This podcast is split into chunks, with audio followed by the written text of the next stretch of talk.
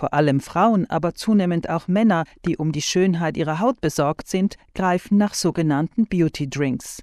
Das sind Präparate zum Trinken, oft in kostbar aussehenden Ampullen, die Kollagen und Hyaluronsäure enthalten. Kollagen und Hyaluronsäure sind zwar Stoffe, die unsere Haut frisch und glatt aussehen lassen, es ist aber auch leider so, dass die Werbung uns zum Kauf vieler Wirkstoffe animiert, ohne dass diese auch tatsächlich wirken.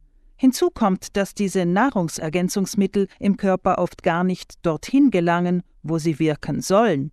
Die deutsche gemeinnützige Verbraucherorganisation Stiftung Warentest hat in ihrem Magazin Test diese vermeintlichen Schönheitsdrinks unter die Lupe genommen.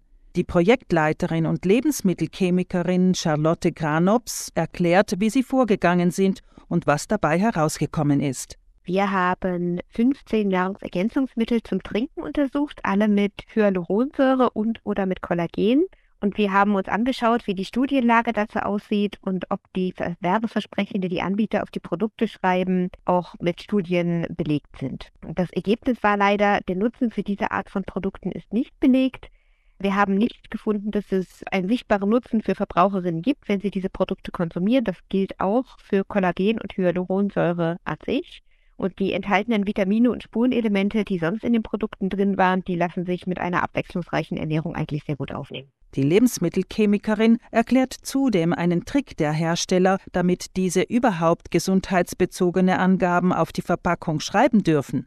Denn in der EU müssen dafür nachweislich solche Wirkstoffe enthalten sein, die laut der Agentur für Lebensmittelsicherheit EFSA auch tatsächlich für die Gesundheit oder in diesem Fall für die Haut förderlich sein können. Dazu zählen etwa bestimmte Vitamine oder Zink, aber eben nicht Kollagen oder Hyaluronsäure, Granops. Und deswegen geben die Anbieter diese Vitamine und Mineralstoffe in ihre Produkte zu. Dann steht oben groß mit Kollagen und dann für schöne Haut. Und an der schönen Haut ist dann eine kleine Fußnote und da steht dann, dass das Vitamin C oder Zink dazu beiträgt. Aber als normaler Verbraucher, Verbraucherin, die vor dem Regal steht, denkt man natürlich, das liegt dann am Kollagen oder der Hyaluronsäure. Nahrungsergänzungsmittel benötigen in der EU im Gegensatz zu Arzneimitteln keine Zulassung. Sie müssen nur der EFSA gemeldet und können dann auf den Markt gebracht werden. Belege, dass ein Mittel auch tatsächlich wirkt, müssen die Hersteller keine vorlegen.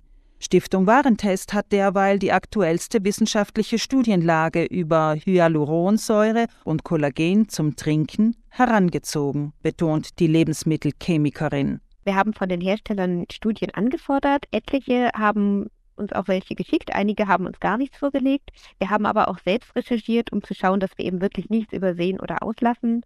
Nichtsdestotrotz bleiben Hyaluronsäure und Kollagen zum Trinken wirkungslos, außer für die Geldbörse.